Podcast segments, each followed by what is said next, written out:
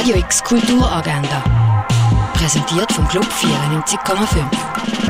Es ist Montag, der 6. März und so kannst du in die neue Woche starten. Eine Feierung zu Wayne Tiber gibt es am 3 in der Fondation Baylor. Der Workshop «So geht Siebdrucken» findet am 6 in der Gärtnerstraße statt, präsentiert von Umwelt Basel.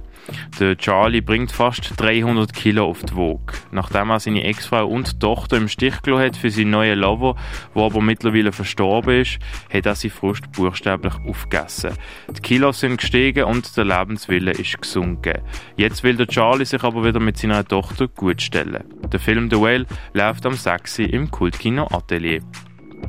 Verleihung vom Forschungspreis zum Schweizer Wirtschaftsarchiv 2021-22 findet am Viertel ab 6 im Historischen Museum statt, präsentiert von der Uni Basel.